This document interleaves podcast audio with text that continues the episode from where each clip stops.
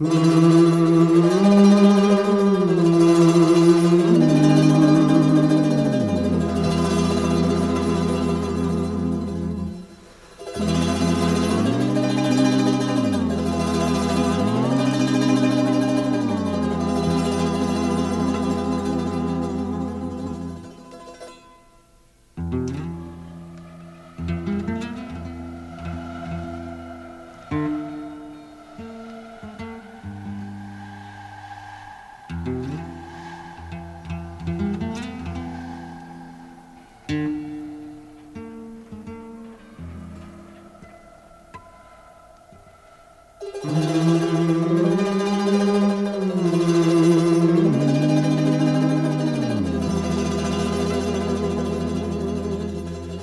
Periódico El Collo. Ailín Pacarín, Ailín Puchau, Ailín Zucca, Ailín Chisi, Aymanaya Kazanki. Circunstancias bien ajenas a nuestros deseos nos impusieron silencio desde ya hace algún tiempo. Silencio que no es posible continuar con él porque trae aparejado una complicidad criminosa para aquellos que nos sentimos con fuerzas y ansias de lucha y redención proletaria. Y es por esto que un grupo de camaradas nos hemos impuesto la obligación de hacer oír a los trabajadores de Salta el verbo cálido y viril de nuestros anhelos y de nuestra protesta. El Colla, en esta segunda época, al hacer su reaparición, solo pide a los trabajadores que se lea y se difunda. Que no quede un compañero con mirajes libertarios sin leer nuestro periódico y pasarles a otros y así hasta que llegue a los más apartados rincones donde haya un hombre que sea explotado por el hombre. No alentamos propósitos mezquinos. Nuestra acción está inspirada en la causa del proletariado, y todos nuestros afanes tienden al mejoramiento general de productores e infundirle ideas sobre las prácticas a seguir para el logro de esos propósitos. Queremos que los trabajadores de Salta se aperciban de una vez sobre la necesidad inmensa que hay de poner valla sobre los burgueses y rugirles a esto todas nuestras necesidades, todos nuestros derechos, para ello es necesario hacer penetrar en la masa trabajadora el ideal de vida que debemos vivir humanamente y que lo que obtendremos únicamente mediante el esfuerzo y sacrificio de todo y cada uno de los que, para ganarnos el sustento, necesitamos emplear todas nuestras energías durante 10 o 12 horas diarias, para que unos cuantos pilletes gozando de este sudor nuestro, se den de opíparos banquetes y el confort de una vida para la cual no tienen derecho a vivir, puesto que su acción es nula en el concierto del trabajo. Esta enorme, enorme atrocidad social debe desaparecer.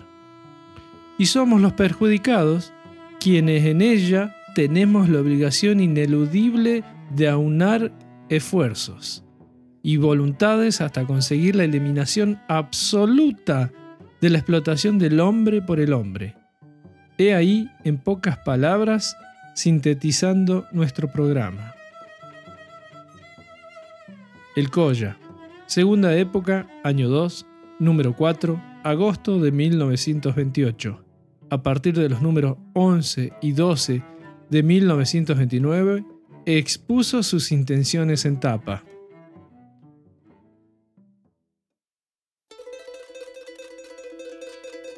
En el bolsillo roto que ha cosido mi hija, he dejado la olvidada moneda del salario vacío, que, en el hambre, me abatió los latidos.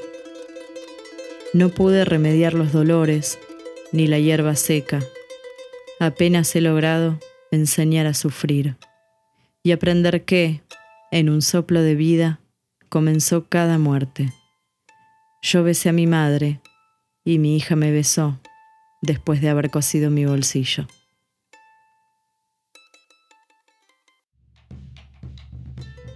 Lucio Urtubia, conserva el espíritu rebelde anarquista y revolucionario de su juventud. Albañil de profesión, contrabandista, atracador y secuestrador en defensa de sus ideales. Llegó a poner de, rodillas al First National City Bank. Norteamericano, banco norteamericano, al inundar el mercado con miles de cheques de viaje falsificados en las postrimerías del franquismo. Le han llamado el buen ladrón, el último Robin Hood, el irreductible. Lucio me recuerda mucho a mi papá. No se parecen en la fisonomía, pero creo que tienen una fuerza similar. También una suerte muy particular que lo sostuvo en sus peores momentos. Hoy voy a abordar una parte extremadamente personal de mi historia. Ustedes saben bien que este periódico cuenta parte de una biografía clandestina y algunas más de bandidos, de anarcos, de justicieros, etc. ¿84 años? 84 años y aún creo que este puto mundo se puede mejorar. Si no creyera, pues estaría pues viendo las chorradas de, que dan en la televisión o las bobadas que escribe la gente, ¿comprendes? Pero yo creo, creo sobre todo en lo que hacemos. El ser es lo que es por lo que hace. Pero tú, Lucio, que eres un utópico.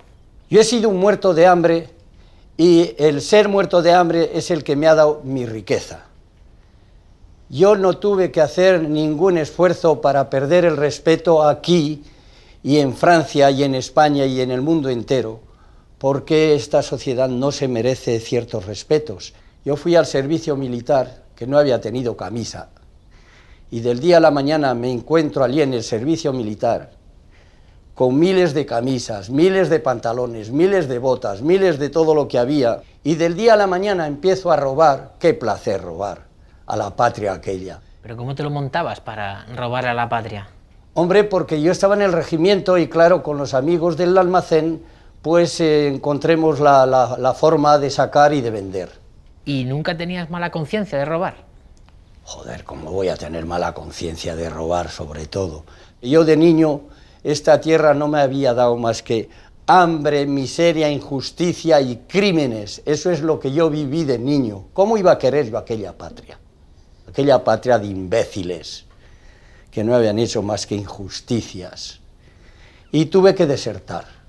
Yo llegué a Francia, un desgraciado, y del día a la mañana caigo con anarquistas a trabajar con anarquistas catalanes. Tú nunca habías oído ni hablar de, la anarquía. Ni... Nada, ¿qué voy a saber yo? Una vez mi padre, eh, enfadado por las injusticias, estábamos en el campo y me acuerdo que dijo, si volviera a nacer sería anarquista. Tenía razón mi padre, porque ¿qué es lo que se puede ser hoy día? No se puede ser otra cosa que anarquista. Tú, claro, te da un poco miedo. No, yo te iba a decir que tampoco hay muchos. Joder, que no. ¿Sí? Sí, porque las ideas libertarias, las ideas anarquistas, son una necesidad.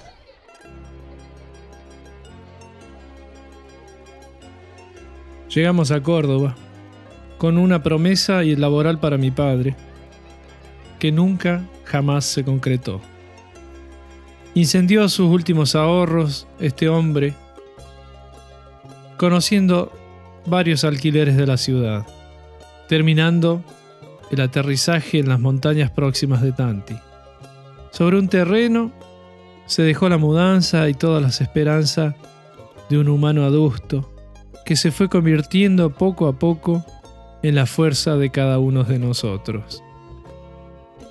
Al tiempo, consiguió un empleo en la municipalidad de Villa Carlos Paz. Precarizado y sin contrato, para ser un capataz y culminar un proyecto de casas sociales. Ahí estaba mi padre, en una picadora de carne con acento tucumano, delatando su identidad forastera e intentando nivelar su vida con sus antiguos conocimientos de topografía. la competencia natural del empleo público, crítico y violento, más el discurso de la defensa regional, el salario burocratizado en pagos de cheques con calendarios que no respetaban la hambruna ni la desesperación de una familia. Lo presionaron tanto que ese mismo día se volvió caminando a casa 10 kilómetros en silencio. Y a partir de ese momento comenzó a odiar todo lo que identificaba el Estado. Tomó su guitarra, puso en sus labios un silbato de aluminio que sonaba en la nota La. Mientras las cuerdas se templaban, los pensamientos reflexivos confundían la samba con músicas más tensas. Y al otro día, este hombre de barba, al cual yo admiraba mucho, comenzó su peregrinación a la ciudad. Se había convertido en plomero. Fue una revelación igual a la del Zaratustra. Bajaba de la montaña, hablando a su corazón, para no desmoronarse y entregarse a un esfuerzo no antes vivido.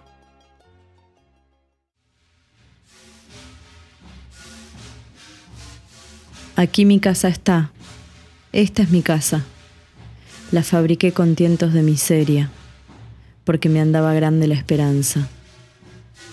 Señor, este es mi techo, un cielo de cartón, de lona y lata, pero lo hice yo, con estas manos.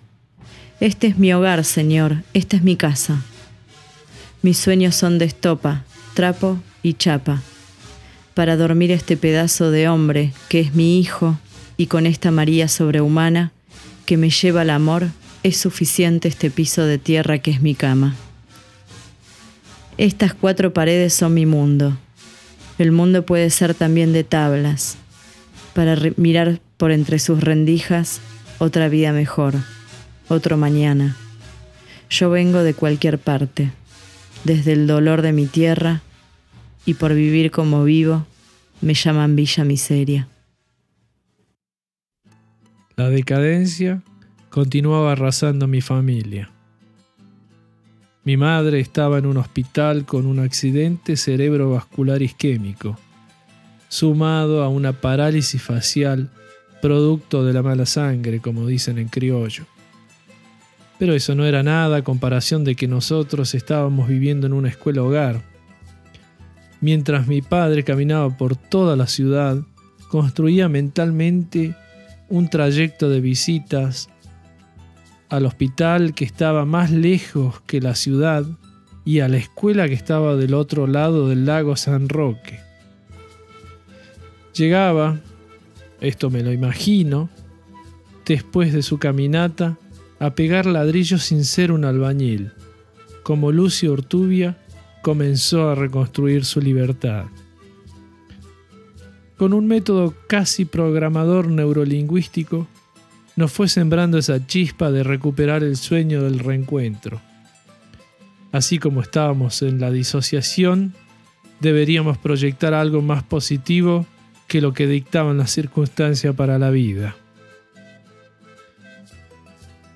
Todavía siento el sabor de los sándwiches de queso que me dejaba en el delantal cuando me visitaba en la escuela momentos extraños, sin la conciencia de saber qué es lo que atraviesan otros.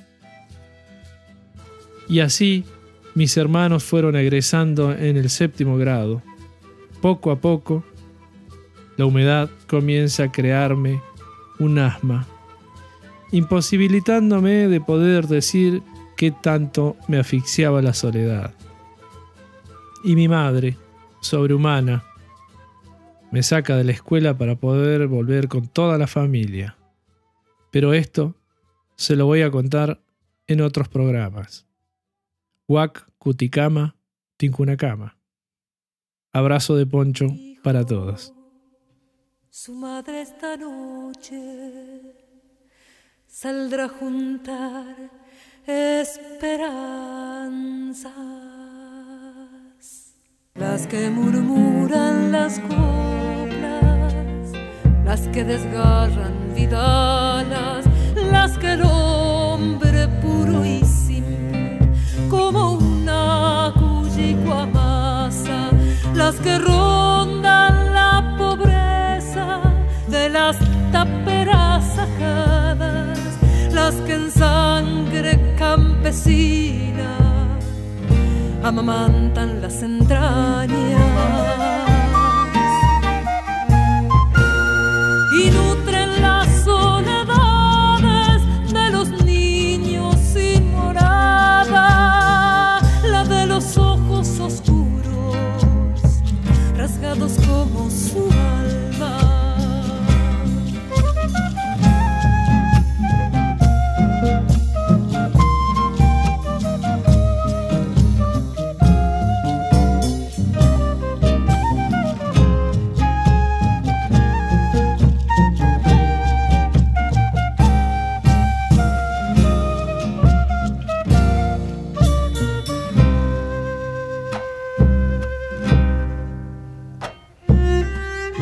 Al ser sabia de la tierra, flora sus penas bagualas que resbalan entre piedras eternas de la quebrada, como si fueran lanitas por las llamas dispersadas, las que siembran las cholitas cuando bailan sus enaguas.